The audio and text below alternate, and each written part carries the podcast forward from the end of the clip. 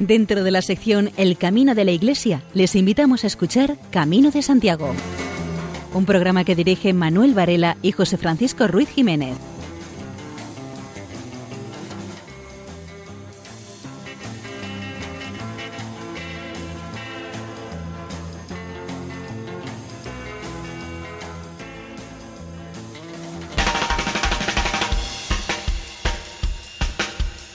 Queridos oyentes, les damos la bienvenida a una nueva edición del programa Camino de Santiago.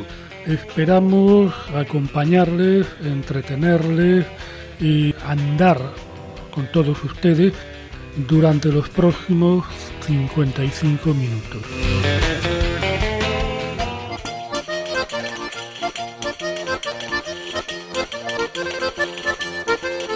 En nuestro programa de hoy les ofreceremos abundantes noticias, buena música, nuestras secciones habituales y como invitado tendremos al mercedario Alejandro Robertson, quien nos hablará de diversos aspectos relacionados con la ruta jacobea. Y sin mayor dilación, entramos en materia.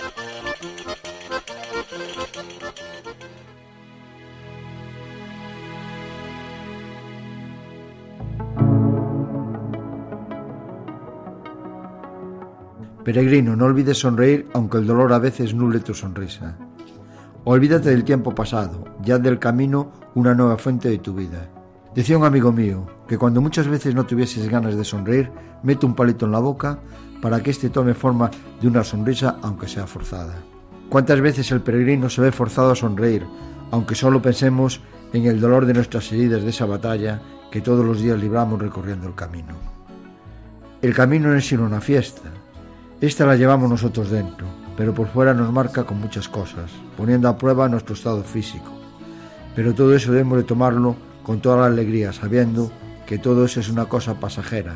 Al final de nuestros recuerdos serán los momentos positivos, los negativos los olvidaremos con el paso del tiempo. Todos debemos de olvidarnos del tiempo pasado, no olvidándonos de él, sino procurando no repetir los errores que hemos cometido anteriormente sino que debemos de hacer que el camino nos vaya cambiando, haciendo de este una nueva forma de vivir nuestra vida. Que este nos sirva de fuente donde podamos reponer las energías para poder seguir el camino de nuestra vida. Que podamos ver el futuro con optimismo, para alcanzar esas metas que todos nos proponemos conseguir en nuestras vidas. Hagamos del camino un espejo, donde podamos vernos cada vez que tengamos cualquier tipo de dificultad. Así podremos llegar a ser felices y poder hacer felices a todas las personas que comparten con nosotros el día a día. También tenemos que tener en cuenta que el camino nos pone a todos en nuestro sitio, que nadie pretenda ser como lo que no es. El paso del tiempo nos va a descubrir tal y como somos.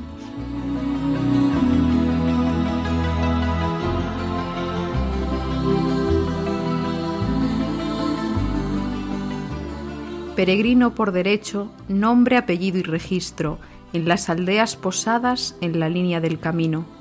Sobre tu frente un lucero, en vía láctea inscrito, con destellos en tus ojos y el trazo de tu destino. Peregrino afortunado, del apóstol elegido, cuánto sendero ya hay hecho, cuánto dolor no sufrido. Qué sencillo el alcanzar el premio sin un suspiro. De los millones posibles, solo unos pocos benditos, ni el bordón, ni la escarcela, para tus pasos precisos, y sin embargo al final, peregrino distinguido, porque mi Señor Santiago su cuna bajo tu signo.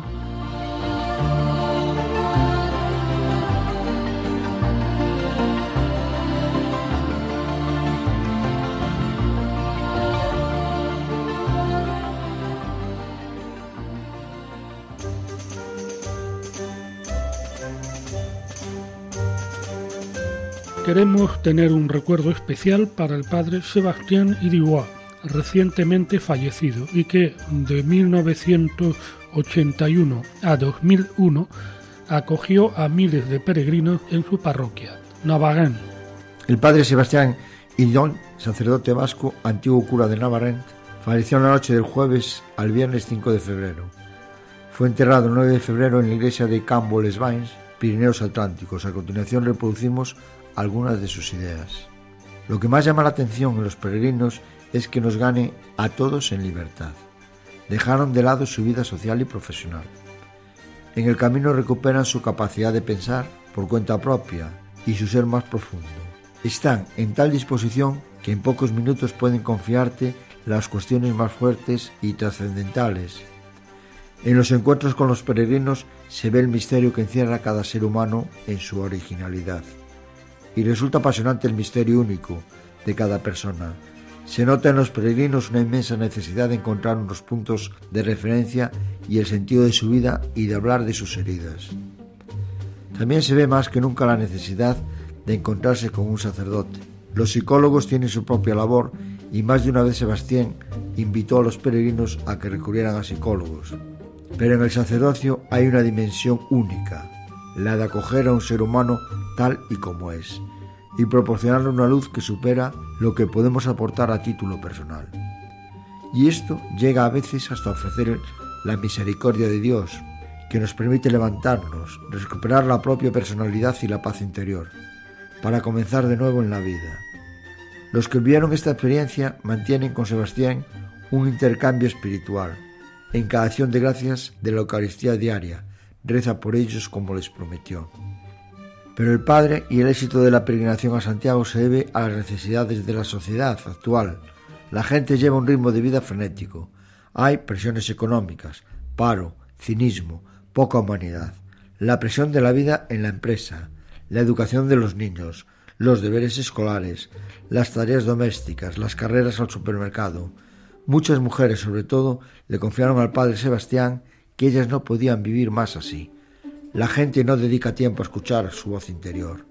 A veces alguien está a punto de cometer una locura, porque no puede más, porque se pone en marcha y el camino de Santiago es su tabla de salvación hombres y mujeres en movimiento, tanto física como mentalmente, por razones mente diferentes, pero comparten una búsqueda, otra cosa, una nueva vía, una luz.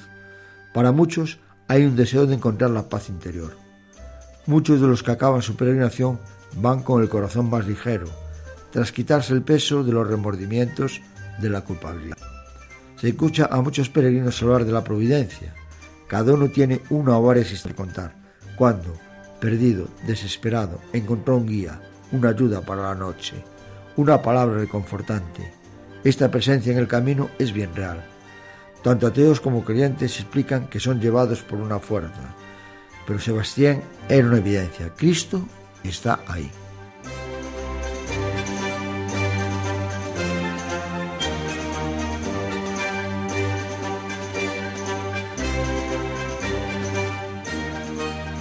El pasado lunes 15 de febrero se inició en San Martín Pinario, Santiago de Compostela, un encuentro de sacerdotes en el Camino de Santiago. Por la tarde hubo misa del peregrino en la Catedral Compostelana. El martes 16 de febrero, el decano de la Facultad de Teología de Salamanca, Gonzalo Tejerina Arias, habló de retos y ofertas pastorales para la nueva evangelización de los caminos de Santiago. Seguidamente, el padre Sergio García Soto, jesuita coordinador del proyecto Peregrinus, de acogida en Santiago de Compostela, impartió una conferencia titulada La función y coordinación de los sacerdotes y comunidades en la acogida de los peregrinos. Y la última intervención fue la del deán de la Catedral de Santiago, Segundo Pérez López, que habló de propuestas y pautas de coordinación en la meta de la peregrinación. Este encuentro estuvo organizado por Acogida Cristiana en el Camino, que es el empeño de un significativo número de diócesis y albergues de la Iglesia para mejorar su atención a los peregrinos del Camino de Santiago.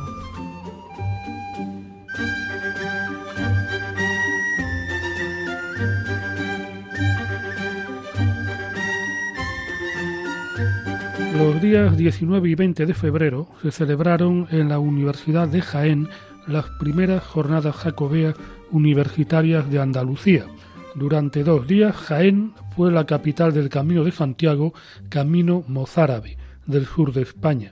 Se presentó un programa extenso y de calidad, tanto por los ponentes que participaron como de las ponencias presentadas durante la jornada. Los actos del viernes se desarrollaron en la sala de grados del edificio A3 de la Universidad de Jaén. Participaron el profesor del área de Historia del Arte, Patrimonio Histórico, don Pedro Galera, que realizó una ponencia bajo el título de Jaén, un alto en el camino de la ruta mozárabe. Posteriormente lo hizo el profesor del área de filología latina, don Raúl Manchón, que expuso el tema Latín, lengua de los peregrinos medievales. Y finalmente el profesor de historia Isidro Rodríguez finalizó con la ponencia de El gran capitán, caballero peregrino. Por la tarde se pasó al documental Walking the Camino, de la directora estadounidense Lydia Smith. Y cerró la jornada del viernes el escritor y sacerdote Jesús Sánchez Adalid, autor entre otras muchas obras de El mozárabe y El camino mozárabe. En la jornada del sábado se hizo una etapa entre Jaén Capital y Martos, la primera del camino mozárabe de Jaén, con un recorrido de 21 kilómetros.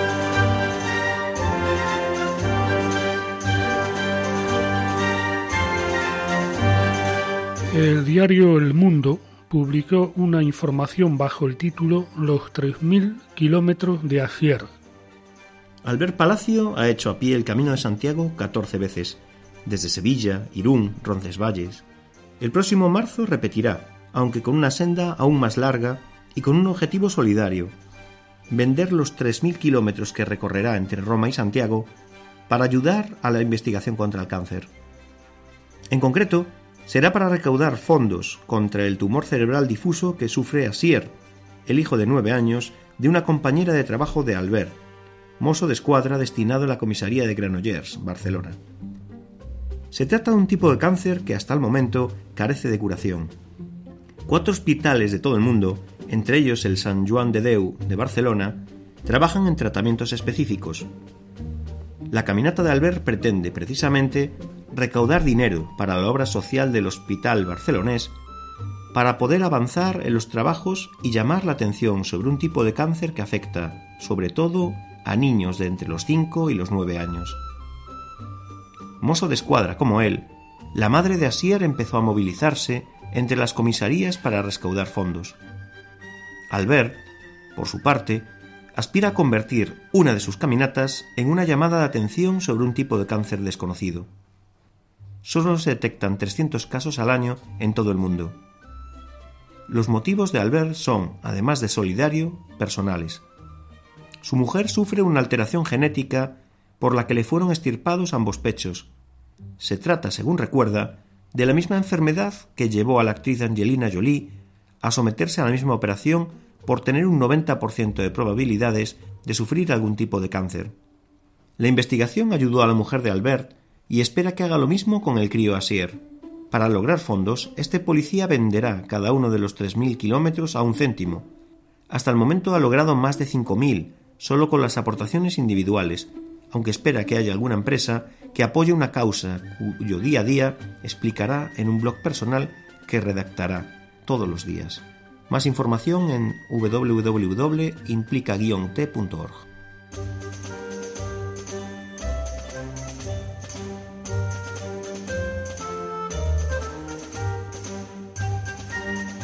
En Alcalá de Henares comenzó un ciclo de conferencias sobre la historia del Camino de Santiago. Alcalá acoge desde principios de febrero un ciclo de conferencias sobre la historia del Camino de Santiago. Profesores de las universidades de Alcalá y de la Complutense de Madrid examinan la historia del camino desde la perspectiva de la arquitectura, la literatura o el pidaje. Las siete ponencias, organizadas por la Asociación de Amigos del Camino Complutense y a las que el público puede asistir de forma gratuita, tiene lugar todos los viernes a las 8 de la tarde en la casa de los Lizana. El profesor de la Escuela de Arquitectura de la Universidad de Alcalá, Tomás Amad Balboa, inauguró el programa con la charla Atravesar fronteras, señalar, ocupar, comerciar, transmitir ideas, la construcción del territorio y el paisaje en torno al Camino de Santiago. El siguiente conferenciante, Ismael Martín del Líbana, profesor de la Facultad de Filosofía y Letras de la Universidad Complutense de Madrid, que pronunció la conferencia El Camino de Santiago con otra mirada.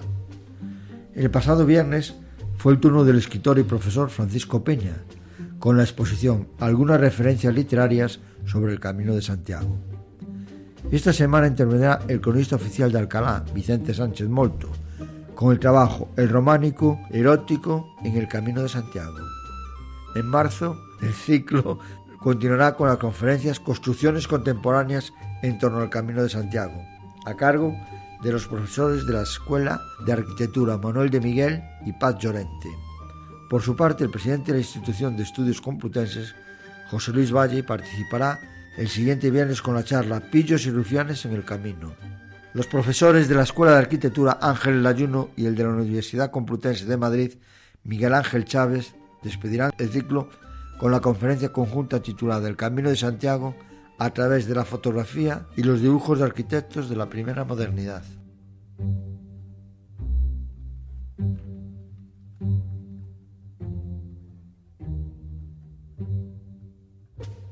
Se abre el plazo para ser hospitalero en el monasterio de San Antón de Castro Jeriz, en la provincia de Burgos. La Fraternidad Internacional del Camino de Santiago desarrolla su hospitalidad en el antiguo monasterio de San Antón de Castrojeriz, en el Camino francés. Para ello se convoca a todos los que durante una quincena quieran colaborar como hospitaleros. Las únicas condiciones son haber hecho el Camino de Santiago y querer practicar la hospitalidad de mano tendida. El albergue es humilde, se ofrece lo justo. De momento no hay agua caliente ni tampoco ningún tipo de lujos al uso. Todos los días se hace una cena comunitaria, de todos para todos se ofrece al peregrino la mano tendida, una acogida fraternal. Y el trabajo del hospitalero es permanente, al minuto y al servicio absoluto del camino y de los peregrinos. No se confunde valor con precio. Por tanto, no se pide nada a los peregrinos y cada uno contribuirá con lo que juzgue oportuno. Hospitaleros de más de 11 países vienen trabajando de manera altruista en San Antón quien desee colaborar se pondrá en contacto con la responsable de la hospitalidad, Rebecca Scott, en el correo rebrites.yahoo.com.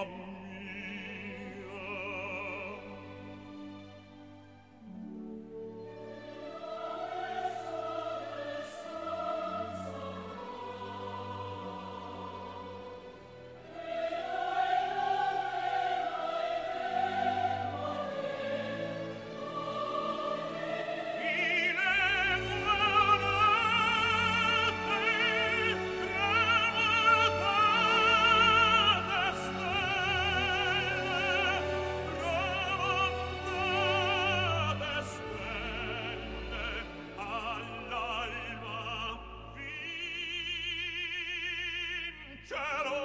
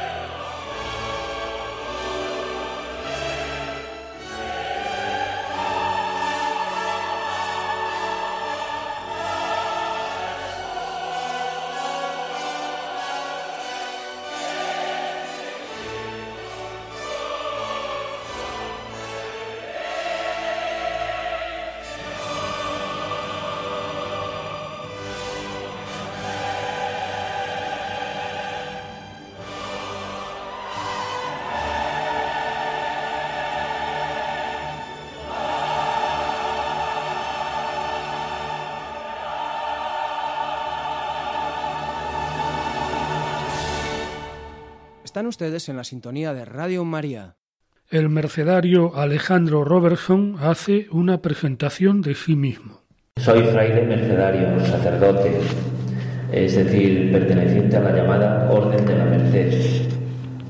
Nací en La Paz, en Bolivia, de padre boliviano y madre española. Desde muy pequeño estuve en contacto con la Merced, con la parroquia de la Merced, con los mercedarios y bueno, pues poco a poco se fue fraguando en mi vida la vocación a la vida religiosa y al sacerdocio. Y bueno, lo que son los caminos de Dios muchas veces uno empieza en un lugar y no sabe dónde va a terminar al final de todo, después uno encuentra el sentido. Dice, pues Dios te iba preparando esto para que tú te fueses realizando en esto. Actualmente ya llevo prácticamente 25 años como sacerdote, 26, 27 años como, como religioso ¿no? de la Orden de la Merced.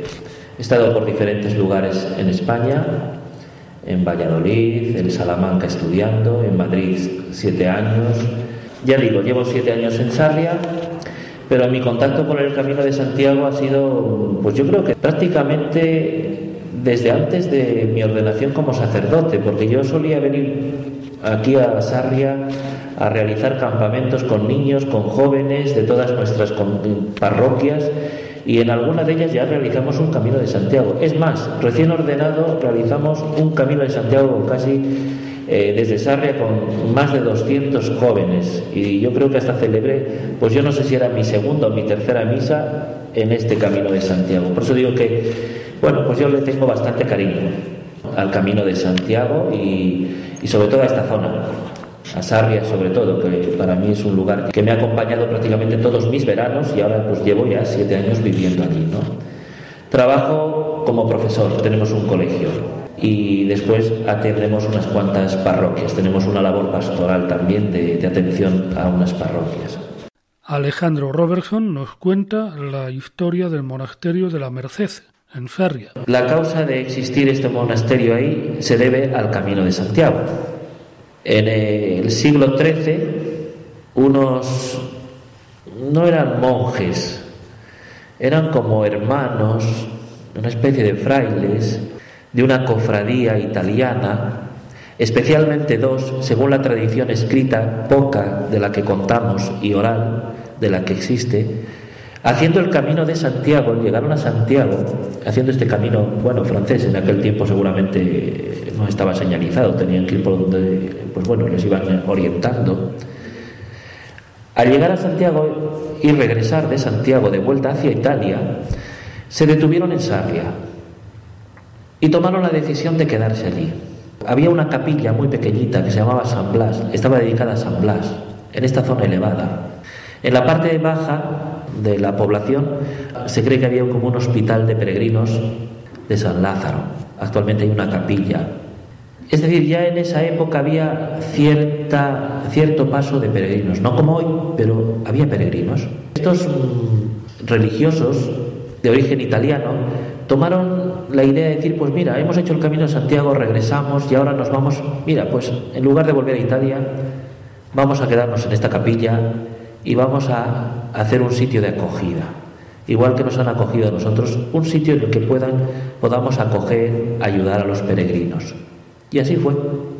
Ahí se quedaron, fundaron, digamos, posteriormente un convento, le pusieron el nombre de La Magdalena, en conexión con otro convento que hay en la, población de Arzúa, el convento de la Magdalena, que había. Les acabaron llamando los magdalenos, porque vivían en la Magdalena. Después fueron reducidos, reducidos quiere decir que fueron asimilados a una orden religiosa de aquel momento, no más adelante, siglos más tarde, que eran los agustinos, hasta la época de la exclaustración, principios del siglo XIX. Quedó en manos del ayuntamiento, la iglesia la regentaba un sacerdote, hasta 1896 que nosotros los mercedarios eh, fuimos invitados por la diócesis de Lugo, por el obispo de Lugo en aquel momento, a regentar este monasterio. Y en 1896, pues algunos mercedarios, eh, desde el convento de Pollo en Pontevedra y desde el convento de Conso en Santiago de Compostela, decidieron llegar a, Sarria.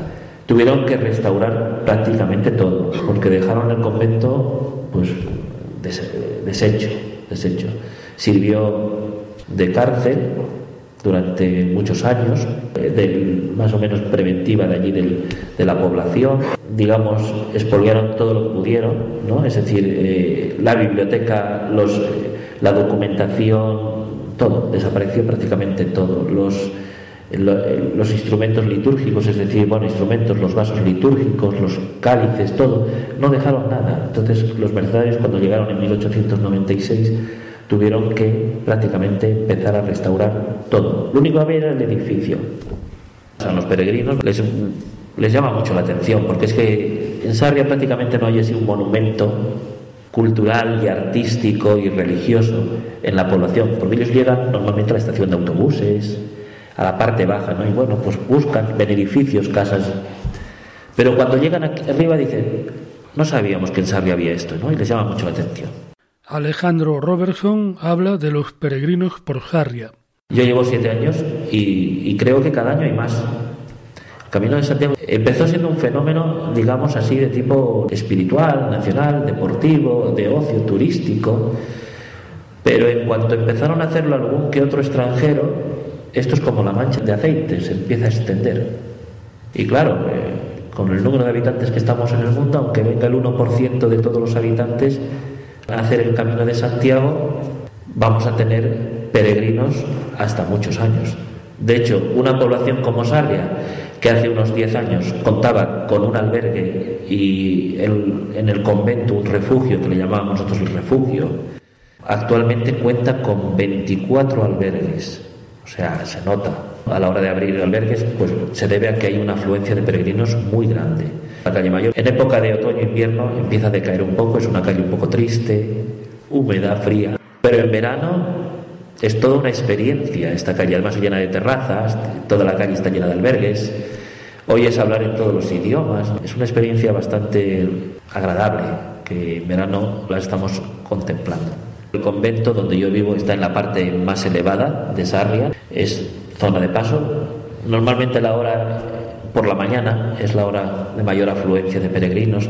Muchos empiezan en Sarria. Sarria es el último punto desde el que se puede alcanzar la compostelana, es decir, que te den por válido el camino de Santiago que has realizado, porque caminando a pie son 100 kilómetros antes, ¿no? que ahora piensan cambiarlo.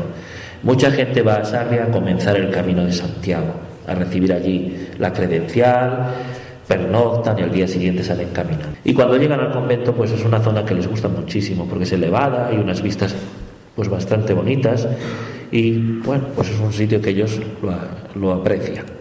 El convento de la Merced está en la parte elevada de Sarria. Es un monasterio, tiene mucha tradición. Hemos escuchado a mercedario Alejandro Robertson hablándonos sobre diversos aspectos del Camino de Santiago.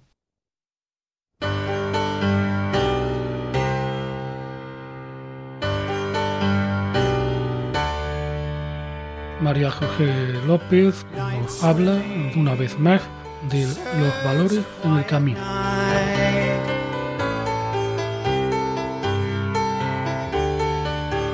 Europa. La relación entre la peregrinación a Compostela y Europa aparece ya recogida en una guía medieval, que es el Códice Calistino. Esta ligazón continuó durante los 2000 años en los que se desarrolló la peregrinación a Compostela. Durante todo este tiempo hubo momentos de auge y otros de decadencia, pero la peregrinación llegó a constituir un lazo permanente entre Santiago y Europa.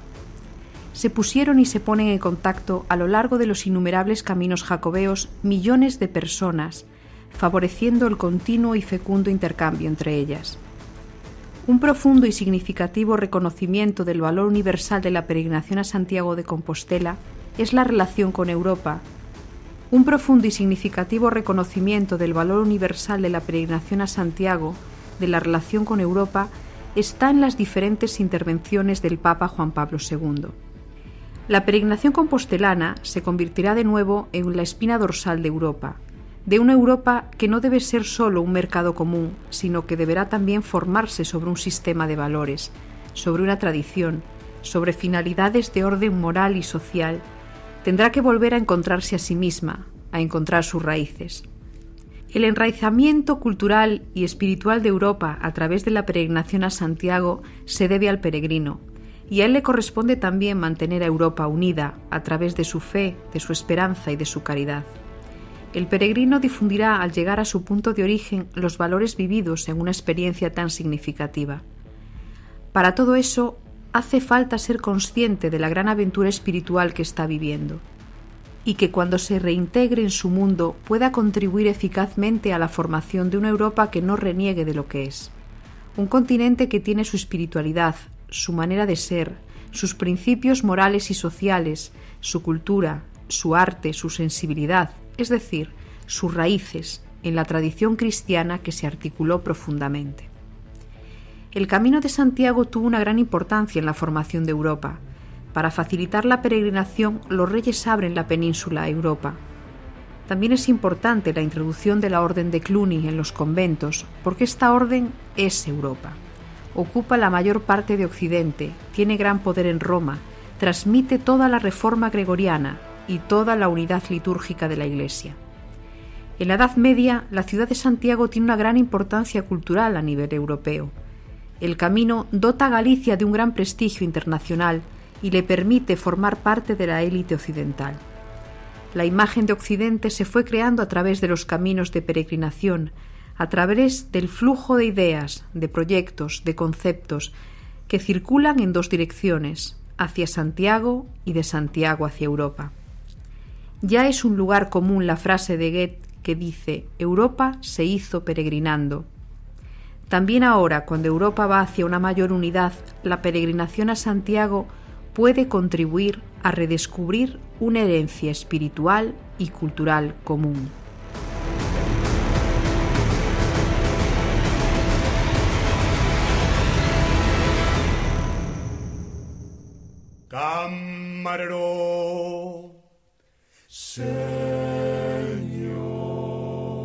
Luis Miguel Galvez continúa deleitándonos con las delicias de la gastronomía navarra en su sección Viandas en el Camino.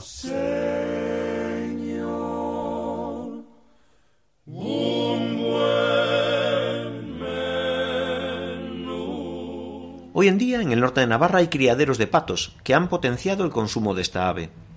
Comercializada en todo el territorio nacional, de ellas extraen el magret, el confit y el pate de foie.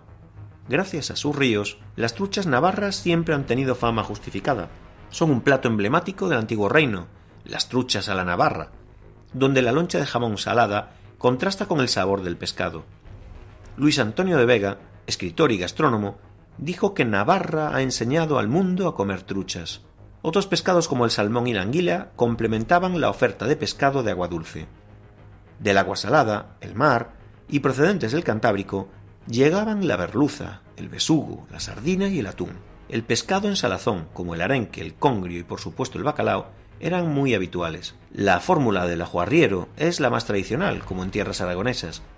Se elaboraba la salsa con cebolla, ajos, aceite de oliva y salsa de tomate, aunque había quien agregaba al guiso pimientos choriceros secos en vez de salsa de tomate, pimientos verdes o rojos frescos.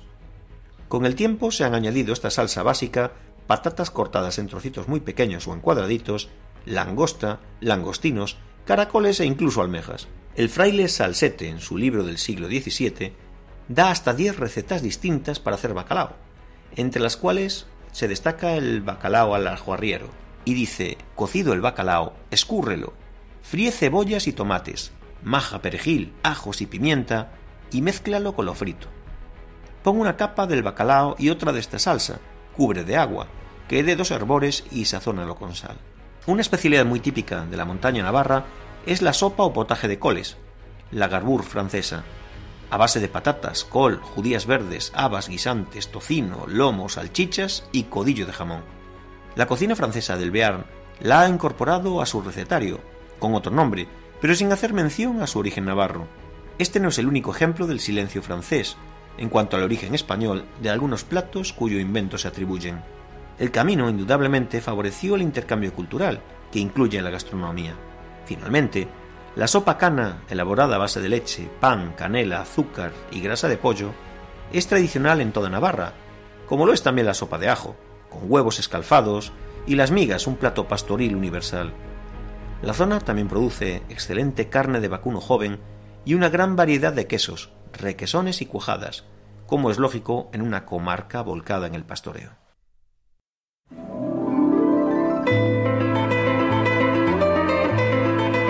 María José López nos habla de la actualidad literaria en su espacio Páginas en el Camino. Carlos Fraile es autor de la obra titulada La boca del infierno, publicada por la editorial Everest Galicia, con ilustraciones de Julio Cuba. Es una pieza de teatro que tiene como protagonista un ciego que está haciendo la peregrinación a Compostela. A lo largo de su caminata se detiene en la aldea de Fontao, donde pretende cantar sus coplas para recaudar dinero y seguir camino. Su promesa de desvelar en sus romances el misterio de la desaparición de tres personas en la villa de Croques encuentra el rechazo de las autoridades locales y los representantes de la hidalguía, que ven amenazadas sus posiciones privilegiadas ante esta revelación. Las maniobras de estos personajes centrales de la pieza para sacar tajada de la situación creada ponen de manifiesto la lucha de intereses, ya sean de carácter económico o de otro tipo.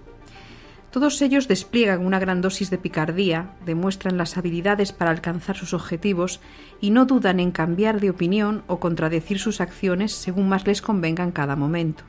Las ilustraciones de Julio Cuba caracterizan desde la cubierta el protagonista central de la pieza de teatro, que es el ciego, y muestran a lo largo de la obra algunas otras descripciones de escenas y personajes en las que hay que destacar en su tratamiento un acercamiento a la obra de Luis Sioane, especialmente por la utilización de dibujos de líneas gruesas y rotundas, hechas con rotulador y con grandes manchas de colores planos y cálidas. El autor, Carlos Fraile, es un coruñés profesor de instituto que dirige desde el 86 un grupo de teatro escolar y también el grupo Trotaconventos. Fruto de su vinculación con el mundo de la enseñanza, nacieron piezas teatrales de contenido pedagógico, aunque también ha cultivado géneros como la novela. Como música de fondo para estas secciones, hemos escuchado diversos temas del excelente grupo francés de música electrónica Daft Punk, pertenecientes a la banda sonora original de la película Tron Legacy, la secuela de aquella película de Disney del año 1982. Y a continuación escucharemos una versión del Salmo Preparad el camino al Señor en una adaptación para el musical de Broadway Godspell.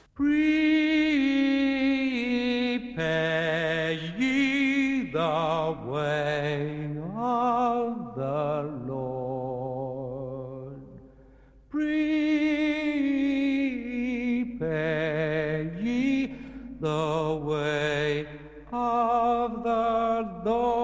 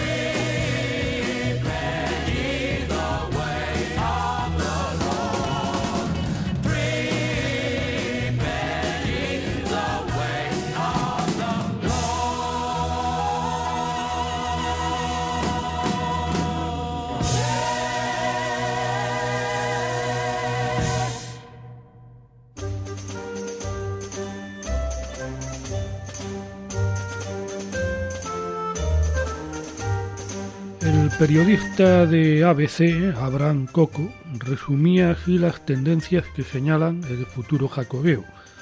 Por una parte, crece la brecha entre extranjeros y españoles, y por otra el itinerario francés reduce su porcentaje de peregrinos. Caminar supone siempre avanzar y en el caso del Camino de Santiago, las estadísticas finalizado el año permiten barruntar hacia dónde se dirige la peregrinación, más allá de datos mensuales aislados que también apuntan tendencias como la de los surcoreanos en enero. El cómputo final de 2015 corrobora que una vez más la ruta sacobea experimenta un crecimiento superior al 10%. Con 262.515 compostelas entregadas en la capital gallega, este itinerario espiritual anota su mayor dato en un año ordinario y se sitúa en segundo lugar solo por detrás del Sacobeo 2010 por el momento invencible. Los números al detalle evidencian que algunas distancias se asientan, lo que supone un aumento de la brecha en varios casos. Por ejemplo, en el análisis por la nacionalidad de los peregrinos, la diferencia entre españoles y extranjeros se acrecienta. Si en 2013 los forasteros constituían el 50,95%, en 2014 eran el 52,24% y en 2015 se elevaron al 53,39%. Por el contrario, desciende el porcentaje de nacionales, aunque eso no quiere decir que cada vez hagan menos españoles el camino. Al contrario, se incrementa con respecto a los últimos ejercicios, pero no con la misma intensidad que los foráneos. En el reparto por países, Italia consolida su primera posición tras España por segundo año consecutivo después de que le arrebatara en 2013 este puesto a Alemania, que ocupa el segundo. Da el salto al bronce Estados Unidos, que desbanca a Portugal. Nunca antes habían terminado el camino tantos norteamericanos. Otro parámetro por el que se intuye hacia dónde se encamina la ruta jacobea es la senda elegida hasta la tumba del apóstol, con independencia de que solo un 38% asegura hacerlo en exclusiva por motivaciones religiosas. El liderazgo del camino francés es indiscutible pero la brecha con el resto de opciones desciende. En 2015 los cogió al 65,61%, frente al 68,10 de 2004 y el 70,30 de 2013. ¿Dónde se traslada la diferencia? Suben sobre todo el portugués, el inglés y el primitivo, que en verano fue declarado por la UNESCO Patrimonio de la Humanidad. En cambio, este título no repercute aún en las cifras del Camino del Norte, que mantiene el número de peregrinos, hay que subrayar también que la oficina del peregrino se hace eco ya de los peregrinos del Camino del Invierno, que se ha reconocido oficialmente este año 2016 por el que discurrieron tan solo 222. El punto de inicio preferido sigue siendo Sarria, donde empieza la cuarta parte de los peregrinos. Le siguen Tuy y Oporto. Estas dos ciudades sirven para ilustrar el ascenso del camino portugués y León.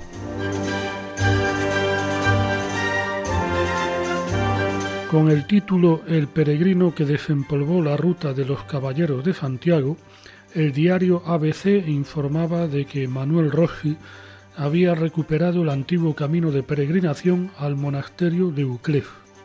En lo alto de un pequeño cerro bañado por el río Bedija se alza flamante y majestuoso el monasterio de Uclés, una de una de las órdenes religiosas más prestigiosas de la historia española, los Caballeros de Santiago. Guiados por un hombre, en grupos de peregrinos deshacen hoy las pisadas que estos cruzados hicieron antiguamente. Manuel Rossi nunca imaginó que comenzaría la obra más importante de su vida a los 53 años.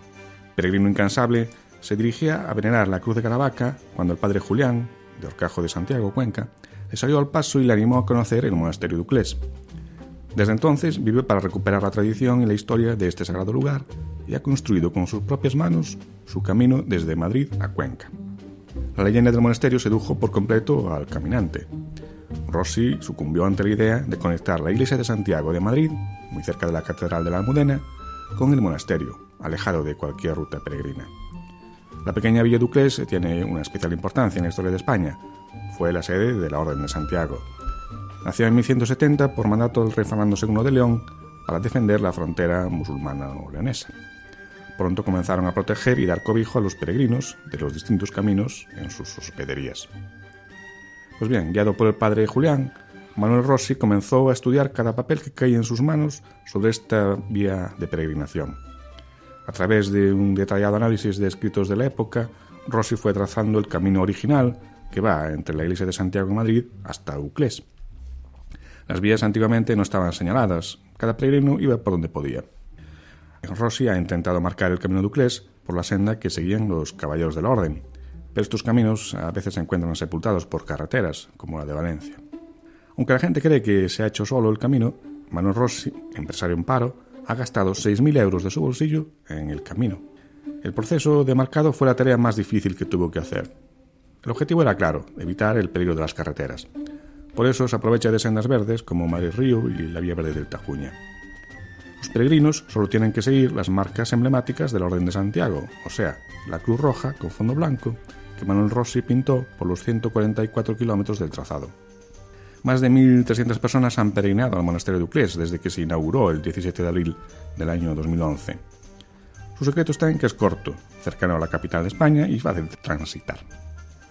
Para establecer un cálculo, Manuel Rossi entrega a cada persona una credencial hecha a mano por él mismo, para que el peregrino la selle en cada pueblo. Y Manuel Rossi ya ha entregado 146 uclesianas, que es así como se llaman los documentos que testifican que el peregrino ha completado su recorrido.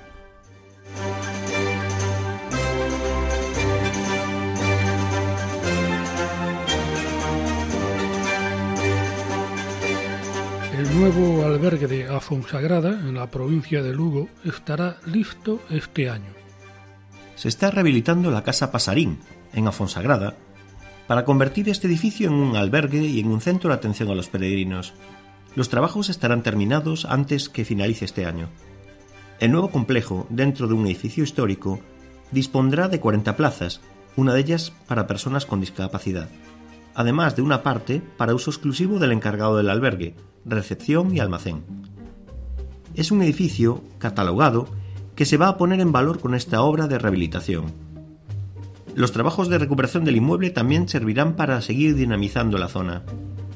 El nuevo albergue dispondrá de una superficie de 500 metros cuadrados útiles, de los 730 construidos, después de una inversión de casi 550.000 euros financiada por la Junta de Galicia. En el caso del nuevo albergue previsto para el Camino Norte, aún no se ha decidido su ubicación concreta, pero sí se sabe que será abierto en la zona de Friol, en la provincia de Lugo.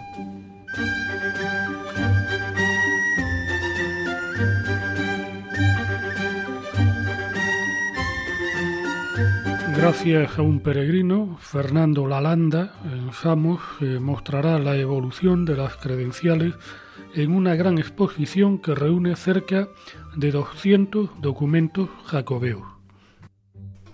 El monasterio de Samos destinará una gran sala una exposición permanente de credenciales de peregrinos. La muestra reunirá casi dos centenares de documentos aportadas por el peregrino investigador madrileño Fernando Lalanda es solo un subgrupo de la amplísima base de datos de todo tipo que Fernando ha logrado reunir después de décadas de trabajo de investigación. Para Fernando, Samos es el lugar perfecto para que la gente pueda verlas. La idea partió del presidente de una asociación de peregrinos, Jorge López. La relación de la Landa con la ruta Sacobea comenzó en 1973 de una manera muy curiosa. Iba a realizar un viaje con su hermano y las opciones eran el camino de Santiago o pasar la temporada en Ibiza. Eligió el camino y se quedó enganchado para siempre. Fernando no recuerda cuántas veces completó el camino. Se refiere al francés, pues el resto los considera inventos de desarrollo local y empresarial. Fernando publicó cuatro libros sobre distintas épocas y colgó más de una veintena de temáticas acobea en Internet.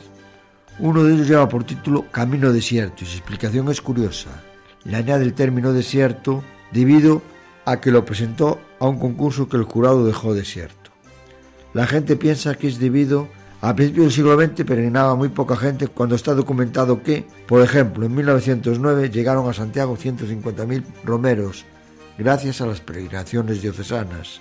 El investigador dispone de una base documental extensa, para la que apenas cuenta con espacio en su domicilio. Tiene más de 300 carteles de gran tamaño y distintos billetes de lotería conmemorativos del camino. En el caso de los carteles, propuso exponerlos en el castillo de Pambre y el alcalde de Palas de Rey se mostró receptivo.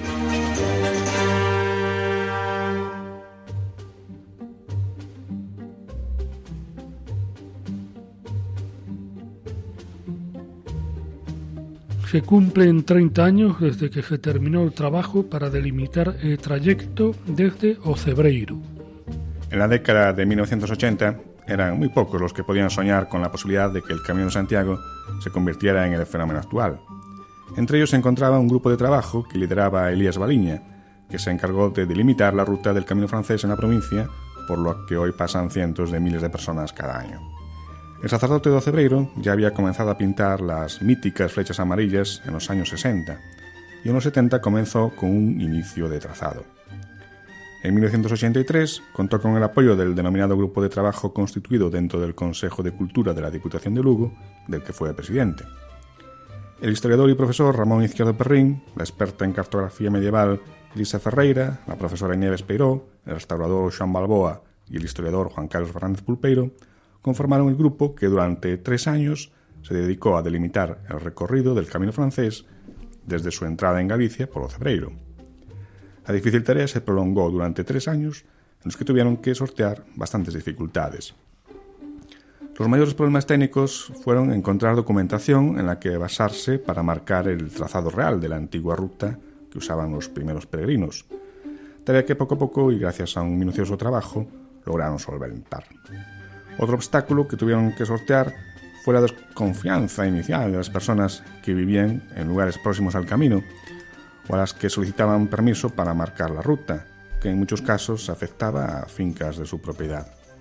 El temor a que pasasen desconocidos cerca de su casa era considerable, a lo que había que unir la desconfianza a que les cambiaran los lindes de alguna finca, por lo que resultaba habitual que tras marcar unos límites un fin de semana, cuando regresaban los técnicos después de unos días, o los habían quitado o los habían cambiado de sitio. Eran estos años 80 otros tiempos, y la repercusión que hoy tiene la ruta resultaba una utopía. La difícil tarea de encontrar sendas que en muchos casos estaban tapadas por completo por la maleza o hallar vestigios históricos concluyó en 1986. Por eso, en este año 2016 estamos celebrando esas tres décadas de señalización de la ruta jacobea.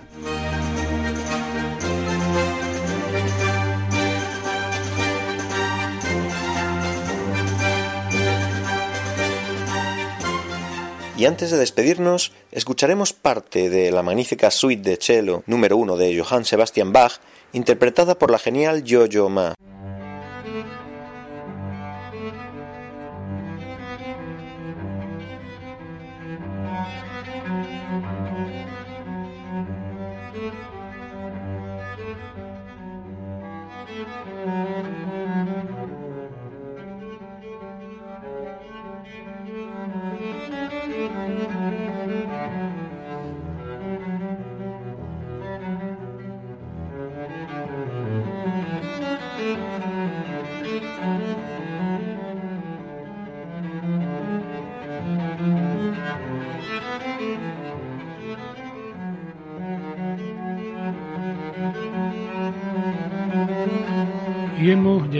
Al final de, de este programa. Muy buenas noches. Esperamos que nos vuelvan a escuchar dentro de dos semanas.